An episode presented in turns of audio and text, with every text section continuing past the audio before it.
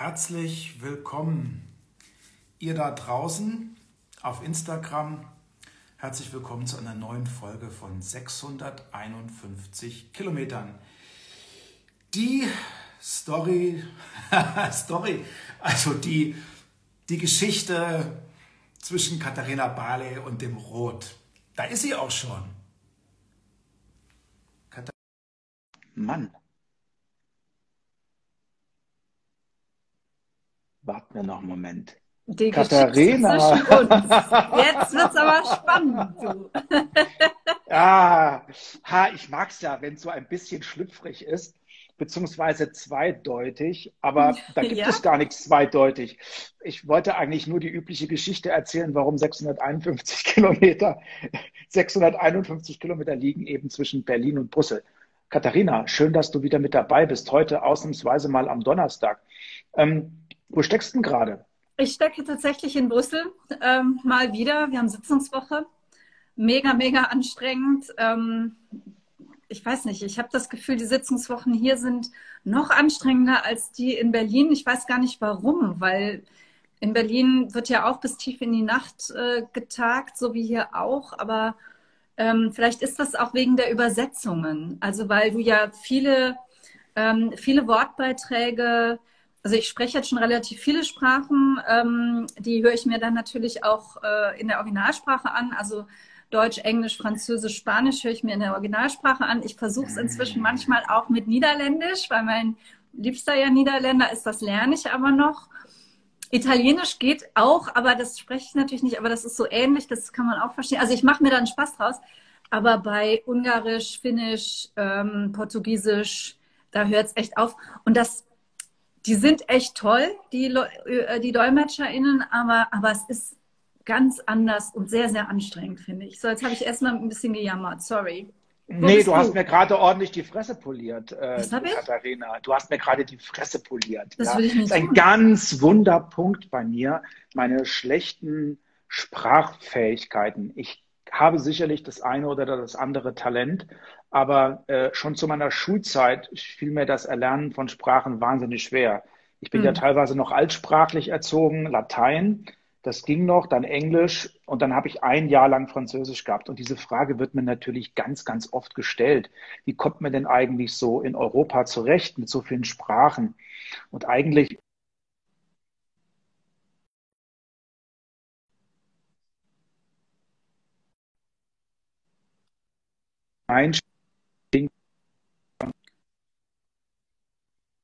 die allermeisten, mit denen ich zusammen bin, die Sprache wirklich trefflich, hochprofessionell beherrschen. Also mir fällt das nach wie vor ein bisschen schwer und ich bewundere, ich meine das wirklich ernst, ich bewundere Leute, die das so gut können wie du.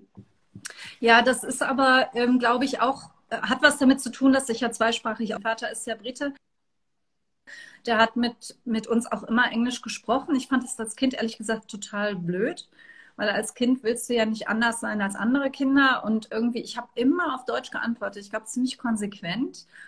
Aber, aber dieses, ähm, äh, wie soll ich sagen, so eine unterschiedliche Melodien, ähm, äh, die Sprachen ja haben und die, die, die, die Schönheit davon. Ich glaube, man mit und ähm, ich liebe das. Ich liebe das total. Und ich habe ein, das, jetzt verrate ich gleich wieder ein Geheimnis, das soll man ja eigentlich nicht. Gerade so ein Geheimnis.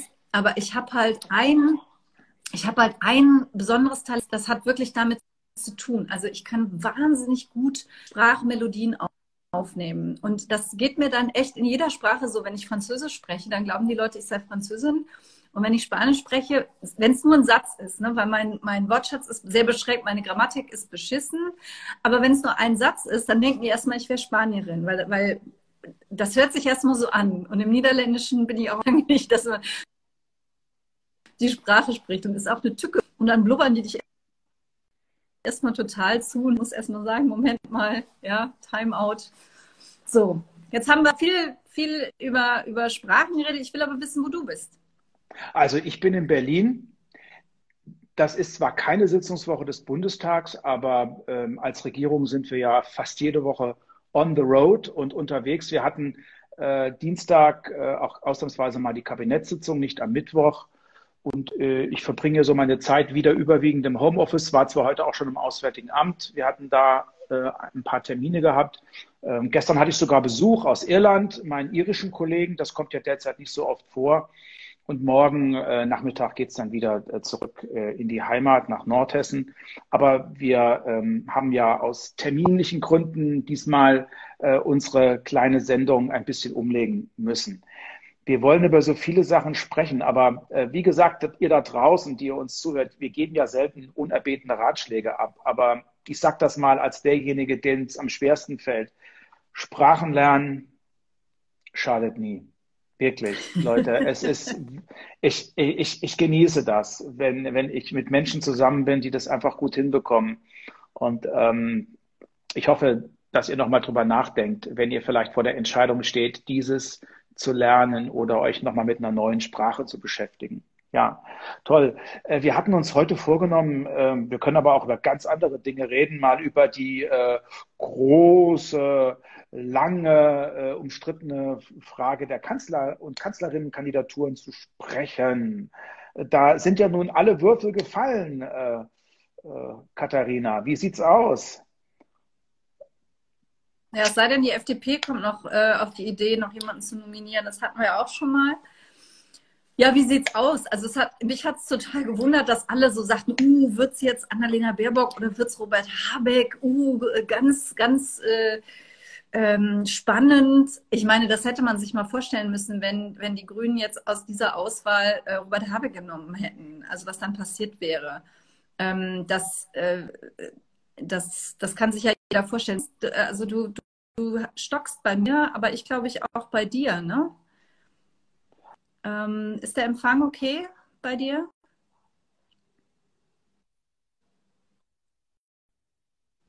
Ähm, ich habe seit geraumer Zeit, ich bin hier zu Hause in meiner Berliner Wohnung, äh, seit zwei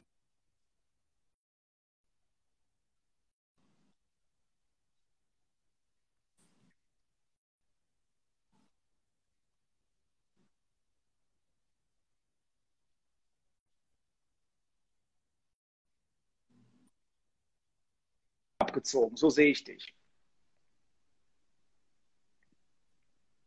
Ja, das geht mir auch so und, ähm, und du bist bei mir auch abgehakt. Julia hat es kommentiert. Julia, kannst du vielleicht kurz in den Chat schreiben, ob du bei Michael oder bei mir oder bei uns beiden die, die ähm, Bildstörungen siehst? Das würde uns helfen. Dankeschön. Ja, also jedenfalls, äh, das war ja klar, dass, ähm, dass Annalena Baerbock das wird. Ähm, Finde ich auch gut, äh, auch nochmal ein anderes Angebot. Ähm, das Lindner bei der FDP gesetzt, aber die, die nennen ihn ja nicht Kanzlerkandidat. Das war damals, glaube ich, äh, das war damals, glaube ich, nur einmal bei Westerwelle, dass sie das gemacht haben. Ähm, ich finde, es wird echt spannend. Also jetzt haben wir diesen wahnsinnigen Hype. Ähm, und es ist ja auch so, dass man jetzt gerade auch gar nichts Sachliches quasi sagen kann, was, äh, was Grüne kritisiert, äh, weil das im Moment einfach, äh, äh weiß ich nicht, also das kann noch so richtig sein. Ähm, äh, da hatte irgendjemand geschrieben, ja, ähm, Klimagesetz, äh, Entscheidung des Bundesverfassungsgerichts. Äh, wir haben die CDU und die SPD haben es nicht hingekriegt, dann müssen wir jetzt Grün wählen, wo ich dann am liebsten äh, darunter geschrieben hätte, na ja, schaut euch mal die Landesregierungen an, wo die Grünen dabei sind. Da kriegen die in Sachen Klimapolitik äh, sehr, sehr wenig äh, oder, oder das Gegenteil auf die, auf die Kette.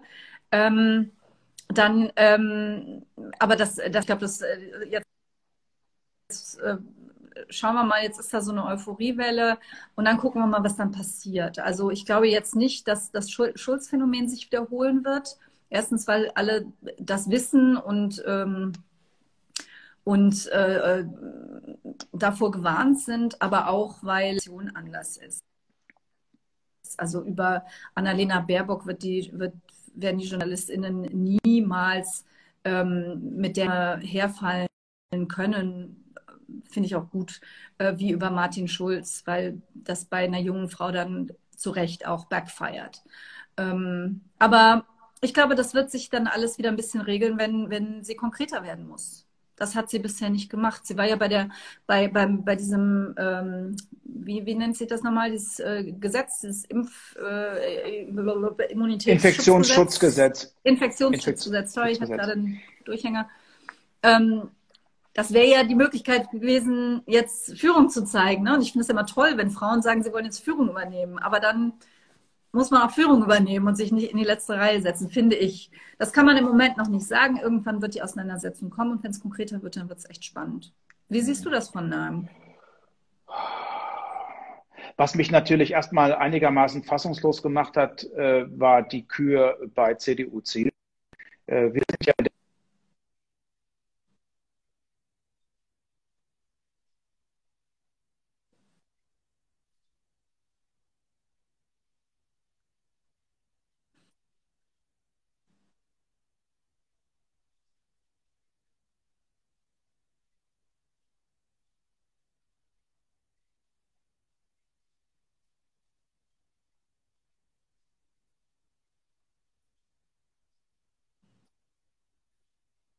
Herrn Laschet ergossen. Also insofern glaube ich, die Gegenargumente, warum Herr Laschet kein guter Kanzlerkandidat und erst recht kein guter Kanzler äh, wäre, die liegen ja alle auf der Hand. Die haben nicht wir uns ausgedacht, sondern die kommen aus der eigenen Partei.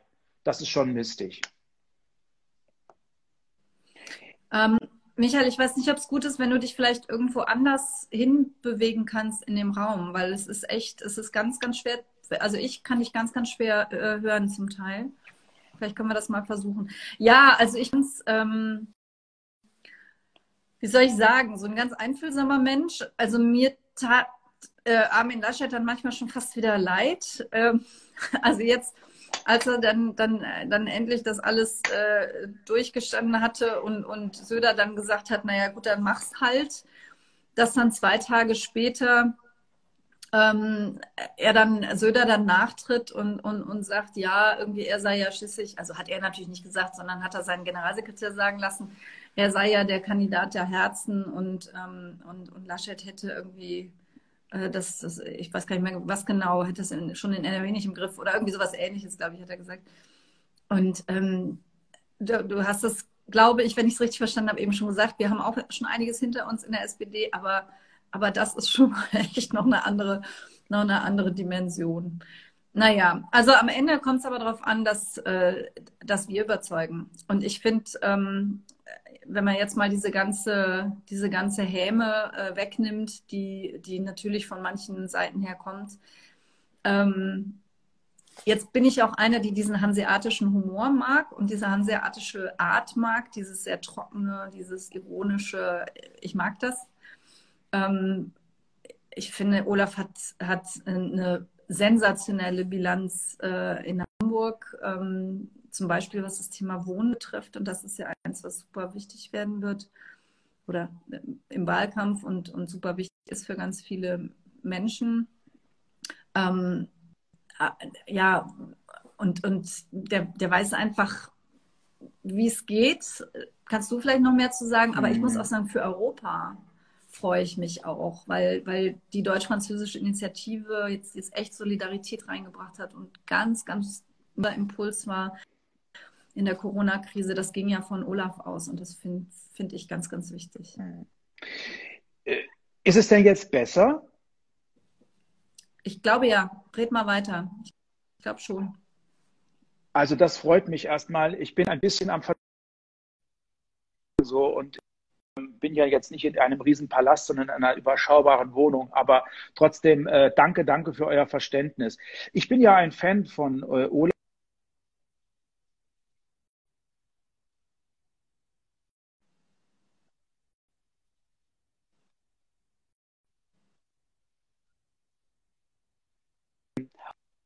professionellen, sehr verlässlichen und sehr kollegialen und solidarischen Mitstreiter wahrgenommen, dem es niemals äh, äh, eingefallen wäre, sich abfällig oder abschätzig oder unsolidarisch über Mitbewerberinnen und Mitbewerber zu äußern.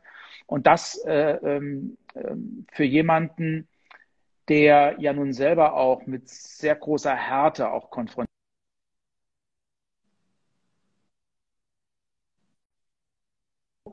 Und du hast völlig recht. Ähm, Olaf ist ein überzeugter, ein engagierter Europäer, der vor allem aber auch was macht, der mit konkreten Projekten auf auch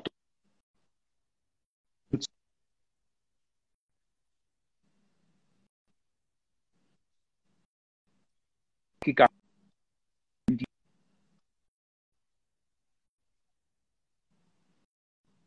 Handwerksbetrieb Klein- und Mittelständlern. Ähm, das finde ich ist eine tolle äh, Initiative. Oder du hast es schon gesagt, den Vorschlag, dass wir gemeinsam und solidarisch aus dieser schrecklichen Krise herauskommen.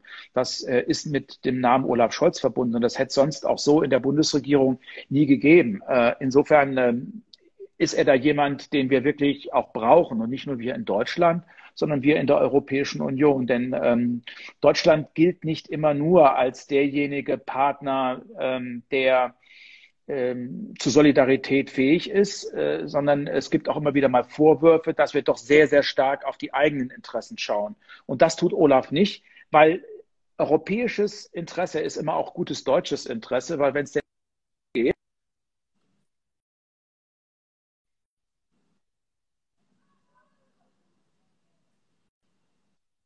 Insofern äh, kann man europäische Interessen und deutsche Interessen gar nicht so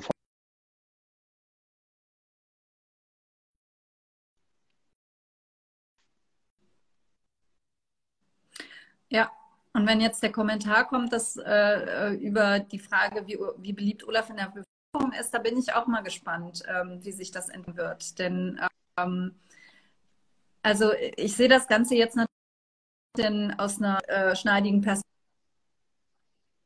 Perspektive. Ich sehe natürlich, wenn ich in Deutschland bin, was in Deutschland passiert, aber ich sehe natürlich auch, wenn ich in Brüssel bin, ähm, wie Deutschland in Europa dasteht. Und äh, in Deutschland wird natürlich unheimlich viel geschimpft. Ähm, das sind auch Mentalität. Äh, ähm, zu Recht eben auch echt, also anderes ist, äh, uns beneiden einfach ganz, ganz viele Menschen äh, um ganz, ganz vieles, was bei uns geht und was woanders nicht geht. Und das mhm. betrifft vor allen Dingen die wirtschaftlichen Hilfen. Also wenn, wenn wir sehen, wie viele ähm, Menschen ihre Jobs behalten konnten, weil der Staat äh, eingegriffen hat. Und das war eben in allererster Linie mal Olaf, ähm, der die Gelder dahin ja, bewegt hat, wo, wo sie gebraucht wurden. Natürlich auch ganz viel Hubertus, der, der mit, äh, mit Kurzarbeitergeld und allen möglichen sozialen Maßnahmen ähm, vielen, vielen Menschen da geholfen hat. Franziska auch, wenn es um Familien ging. Ähm, und der Bremser war ja eigentlich immer Altmaier. Äh, da, wo es nicht geklappt hat, die Auszahlungen, die liefen über ihn. Aber ähm, ich, ich finde, wenn sich das, wenn sich so das Ganze ein klein bisschen gesettelt hat, und ich glaube, das wird passieren, wenn jetzt viele geimpft sind, dass man sich dann auch mal umschaut und sagt, wie stehen wir eigentlich hier und, und was, was ist um uns rum? Also ich, wenn ich sogar in so Länder wie die Niederlande gucke, die ja wirtschaftlich auch echt stark sind, ähm, da lebt ja nun die Familie meines Mannes, da sind die, da sind die Ladenzeilen wirklich leer zum Teil. Da, da, da gehst du an ganzen Ladenzeilen vorbei, hier in Belgien auch, in Brüssel auch, wo mhm. du ein, ein äh, äh, mit Zeitungspapier beklebtes Schaufenster nach dem anderen hast. Natürlich haben wir in Deutschland auch Geschäfte, die leider schließen mussten. Aber also diese, diese Möglichkeit, so viel Umsätze erstattet zu bekommen, die hast du, glaube ich, in gar keinem anderen mhm. europäischen Land.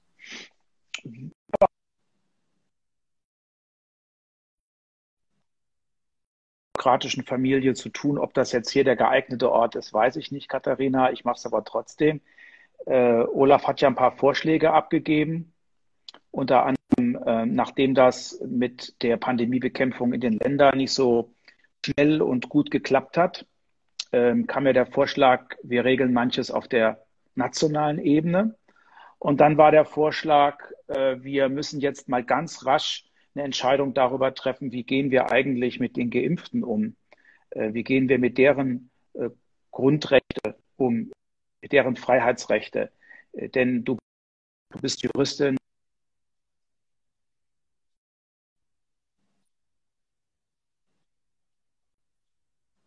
Gründung wenn du äh, Grundrechte teilweise beschränkst. Und wenn diese Gründe entfallen, weil du äh, nicht mehr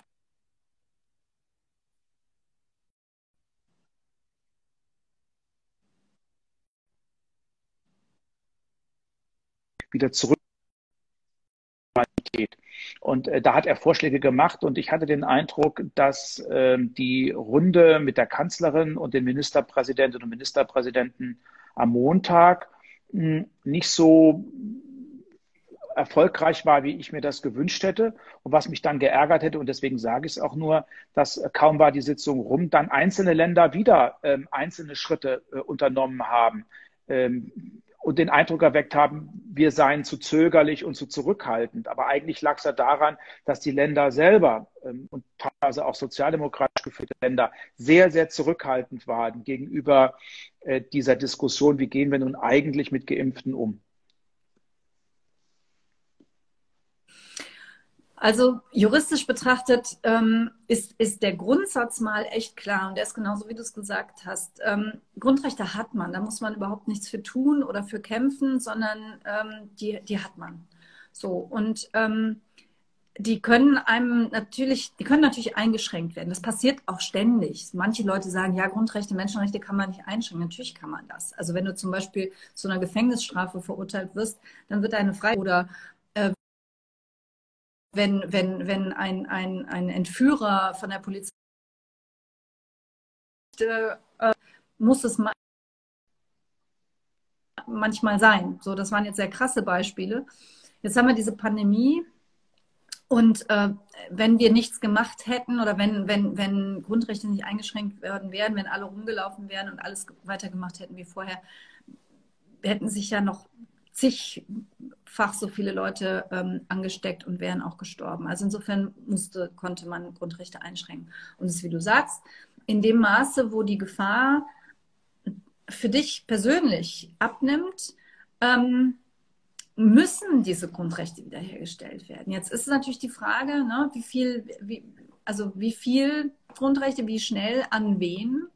Wir haben äh, jetzt die, die Tage äh, über diesen äh, europäischen Tiert, haben jetzt als Parlament auch einen Beschluss dazu gefasst. Ähm, und der gilt nicht nur für Geimpfte. Julia schreibt das, aber das sagen ganz, ganz viele. Äh, manche wollen sich nicht impfen, manche können sich aus gesundheitlichen Gründen nicht impfen lassen, was auch immer. Du kannst ähm, dieses Covid-Zertifikat bekommen, wenn du geimpft bist, wenn du erkrankt warst und deswegen immun bist oder wenn du einen frischen Test hast. Auch der wird in dieses Covid-Zertifikat eingetragen. Das ist ja ein digitales Zertifikat. Ähm, also es ist nicht so, du musst, musst, musst dich impfen lassen, sonst kriegst du deine Rechte nicht zurück, so wie das vielfach gerade von rechts außen äh, geäußert wird. Also für diesen digitalen Impfpass, äh, Impfzertifikat, äh, da werbe ich auch sehr. Das ist auch ein wichtiges Zeichen äh, in einem grenzenlosen gerade Europa. Nicht, gerade nicht Impfzertifikat. Gerade nicht ja, Impfzertifikat. Ja, wir, so ne, also offiziell, ja, aber äh, ich habe es, glaube ich, schon tausendmal erklärt, Katharina. Also es geht natürlich, du hast es ja richtig gesagt, es ist ein digitales grünes Zertifikat. Das Europäische Parlament ist mit dem Namen nicht einverstanden. Wir können es auch anders nennen. Äh, Freiheitszertifikat oder sonst irgendetwas. Ähm, äh, aber es geht natürlich im Wesentlichen ums Impfen oder es geht halt auch um die Genesung, weil du erkrankt bist oder du hast halt einen äh, Test äh, vorzuweisen. Das ist völlig richtig. Aber hat und dass man dann ein digitales Papier hat, beziehungsweise eine App hat, die sagt, ähm, wie steht es eigentlich um dich. Und ich finde diese Erleichterung, von der profitieren wir alle und ist auch ein schönes Symbol, das wollte ich eigentlich nur sagen, für ein grenzenloses äh, Europa und einem Europa, wo man sich ohne große äh, Hindernisse bewegen kann, frei bewegen kann. Ich finde das so wichtig. Und ich weiß, dass es natürlich nach wie vor noch ein paar technische Details zu klären gibt, auch ein paar politische Diskussionen haben wir noch zu führen, der Rat und das Europäische Parlament. Aber wir müssen jetzt Ende Mai fertig werden, damit das Ding dann auch im Juni in Kraft treten kann.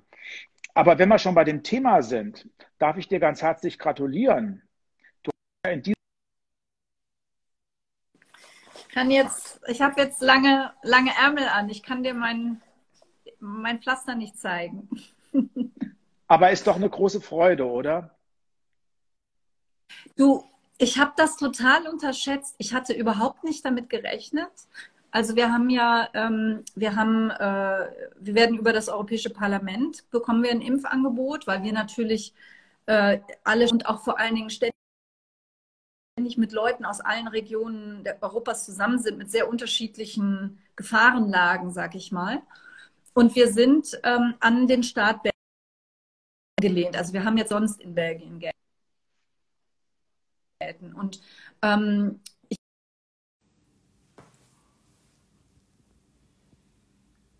Ihr Lieben, jetzt bleibt mir noch die Gelegenheit, euch um Entschuldigung zu bitten, aber die technischen Probleme waren doch ziemlich katastrophal. Ich weiß nicht, ob ihr mich jetzt hört oder so. Ich habe das Ding einfach runtergefahren und hochgefahren aber ich wollte wenigstens nochmal die Gelegenheit ergreifen, ähm, zu sagen, dass es mir furchtbar leid tut, dass wir heute zum ersten Mal solche technischen Probleme zu bewerkstelligen hatten. Und äh, vermutlich äh, Katharina irgendwo ähm, alleine äh, euch unterhalten hat. Jetzt bin ich wieder hier. Man kann ja schlecht wieder daran anknüpfen. Ich werde aber trotzdem nochmal das Angebot von Katharina. Vielleicht kriegen wir es ja jetzt irgendwie hin.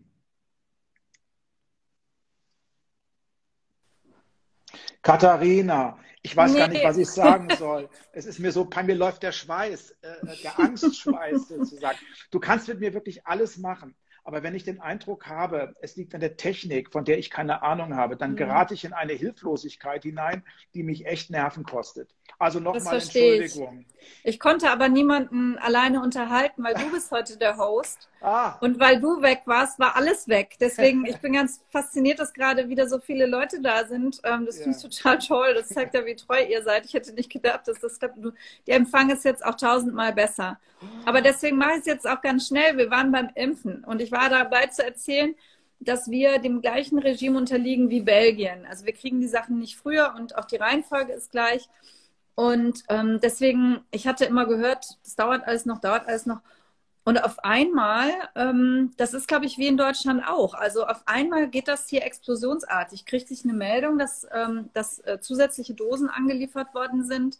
700 jetzt die letzten Wochen. Und dadurch ist, sind wir jetzt zwei Monate vor dem Plan, also wie, wie es uns ursprünglich mitgeteilt worden ist. Und ich kriegte auf einmal eine Mail, hey, Sie sind dran. Und das ist so toll. Also ich, ich, ich habe das völlig unterschätzt, wie, wie, also welche Emotionen das bei mir ausgelöst hat. Und ja, gestern war ich, war ich da, super organisiert ähm, und, und die Leute total nett. Und ja, also gestern den ersten, ähm, das erste Mal ähm, am 1.6., den zweiten und dann, ja, habe ich das auch erledigt.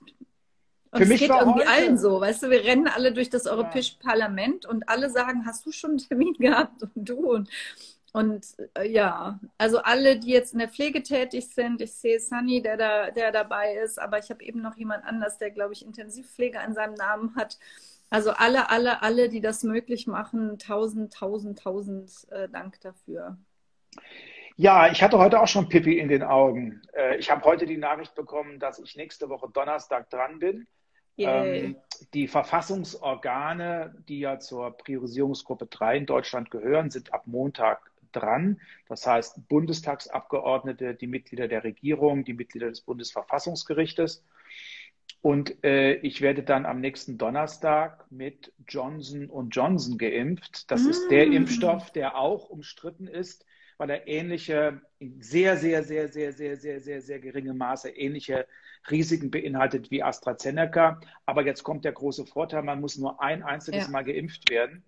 Und äh, wir haben bei uns im Auswärtigen Amt für die Kolleginnen und Kollegen ein paar Dosen äh, bekommen. Ähm, und äh, von diesen Dosen profitiere ich auch. Und äh, diese Woche habe ich mich auch schon sehr gefreut, ist, mein, äh, ist meine Fahrer geimpft worden und andere, äh, weil wir haben einen, weil bei uns geht es im Ministerium um die Frage, wer hat Publikumsverkehr? Mhm. Also wer, wer kann die nicht weiter durch Homeoffice oder so äh, eingrenzen. Und deswegen ja. waren die früher dran. Das hat mich total gefreut. Und äh, als ich dann heute die Nachricht bekam äh, von meinem Büro, dass ich nächste Woche dann am Donnerstag dran bin, das, hat, das fand ich schon super. Ich gebe das auch gerne zu Äh, ja. Ich freue mich für jeden und bei mir in der Familie ist es wirklich so, dass ich der Letzte bin, der geimpft wird. Alle bei uns sind schon geimpft worden, zumindest einmal. Meine Schwiegereltern, mein andere ähm, und ähm, ich war der Letzte. Beschwere mich darüber überhaupt nicht weil ich natürlich auch weiß, es gibt jetzt noch gerade auch ältere Menschen, Menschen mit Vorerkrankungen. Aber wir haben gestern 1,1 Millionen Menschen in Deutschland geimpft. 1,1 Millionen Menschen. Es wuppt jetzt. Und ja. auch wenn ich weiß, Katharina, dir geht es ebenso, dass es immer noch Menschen gibt mit Vorbehalten, mit Zweifeln gegenüber dem Impfen. Impfen ist das beste Mittel, dass wir rauskommen aus dieser Scheiße, dass wir wieder durchatmen können, dass wir reisen können, dass wir mit unseren Lieben und mit unseren Liebsten zusammen sein können. Äh, und ähm, es geht jetzt, glaube ich, nicht so schnell, wie wir uns das alle vielleicht vor Wochen gewünscht haben oder Monaten, aber es geht jetzt doch relativ flott, wenn nichts ja. mehr schief geht. Absolut. Und ähm, das kam jetzt eben auch von Sunny mit dem Johnson Johnson, hat Olaf ja jetzt auch vorgeschlagen, soll man in die, in die sozialen Brennpunkte gehen. Mhm. Ähm, das finde ich auch gut, weil es eben nur einmal braucht. Wir sehen in den USA gerade, dass, da war die Impfgeschwindigkeit ja super, dass jetzt ganz, ganz viele den zweiten Impftermin nicht wahrnehmen. Und das ist natürlich bei den, bei den anderen Impfstoffen, also was ich so gelesen habe, 65 Prozent hat man da Schutz. Ähm, das reicht eben noch nicht. Und äh, ja, diejenigen, die sich nicht impfen lassen wollen, ähm, die müssen eben darauf vertrauen, dass möglichst viele andere sich impfen lassen, ähm, damit sowas wie eine Herdenimmunität eben irgendwann entsteht. Ähm, ich habe das ja gepostet, dass ich mich habe impfen lassen. Wir haben das vorher im Team auch diskutiert, ähm, weil natürlich dann die Frage kommt, so, warum denn jetzt du und nicht andere und so.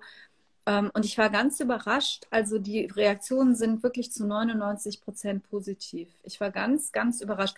Und wahnsinnig viele haben geschrieben, ja, ach Mensch, ich habe auch gerade, so wie du, ne, ich habe gerade auch mhm. meine Beschein äh, Benachrichtigung bekommen oder ich bin auch gerade heute geimpft worden und so. Das ist echt, ähm, finde ich echt toll. Und weil die Frage eben auch kam, in Belgien ist es so, das wird ausgelost, was du für einen Impfstoff bekommst. Das ist so eine Art, ja, ist so eine Art Zufallsgenerator. Und ähm, bei mir ist BioNTech rausgekommen. Äh, Freue ich mich auch, obwohl ja jetzt bei BioNTech äh, auch ähm, so, so sehr, sehr seltene Nebenwirkungen äh, gerade ähm, berichtet werden. Ähm, ich, ich bin ja medizinische Laien, ne? aber ich frage mich ja immer, in den Berichten liest man dann bei diese BioNTech-Nebenwirkungen trifft dann wiederum hauptsächlich jetzt Männer. Die AstraZeneca-Nebenwirkungen treffen ähm, hauptsächlich Frauen. Warum man dann nicht sagt, ja, dann, dann mach doch, ne, mach doch immer oder treffen hauptsächlich Junge, hauptsächlich Alte, dann, dann verteilt doch die Impfstoffe so, dass das Risiko am geringsten ist. Aber naja, gut, hier wird es gelost. Ich weiß von einer Kollegin, äh, auch Vizepräsidentin, dass sie, dass sie AstraZeneca zugelost bekommen hat. Ist halt, pff, ja, haben wir keinen Einfluss drauf. Das ist ja alles, äh, Katharina und ihr da draußen, eine Wissenschaft für sich. Inzwischen sind wir ja alle Expertinnen und Experten, was die äh, ständige Impfkommission anbelangt, das Robert-Koch-Institut. Wir fachsimpeln ja wahrscheinlich ähnlich, wie das auch Wissenschaftlerinnen und Wissenschaftler in ihren Instituten machen.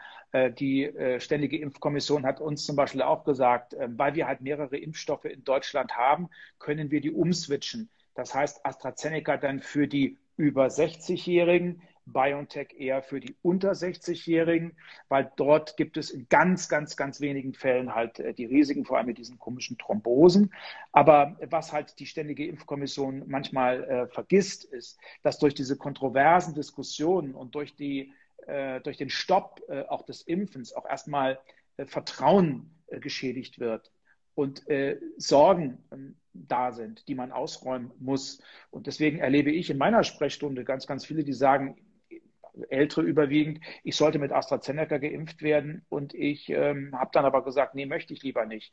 Ja, aber der, der Impfstoff BioNTech ist jetzt eher für die Jüngeren und äh, AstraZeneca ist für die Älteren, nicht weil das ein schlechterer Wirkstoff ist, sondern weil die Nebenwirkungen, die Risiken eher verbunden waren mit jüngeren Frauen und äh, faktisch bei älteren Menschen, insbesondere bei älteren Frauen, diese Gefahr von Thrombosen überhaupt nicht aufgetaucht ist. Ja.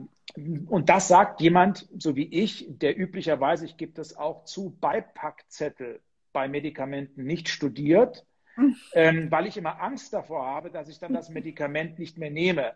Denn ja. da stehen immer ganz schlimme Sachen. Also in äh, acht von einer Million Fälle äh, Herzversagen, ähm, Todesfolge, sonst irgendetwas. Und ähm, diese Angst, die möchte ich mir gar nicht auferlegen, weil ich sowieso ganz, ganz selten mal, äh, weil ich auch ein gesunder Mensch bin, äh, Medikamente nehmen muss. Ja. Und deswegen sage ich immer alle, haben Sie denn schon mal Ihren Beipackzettel gelesen, was da alles draufsteht? Natürlich, ja, es gibt kein risikofreies Impfen.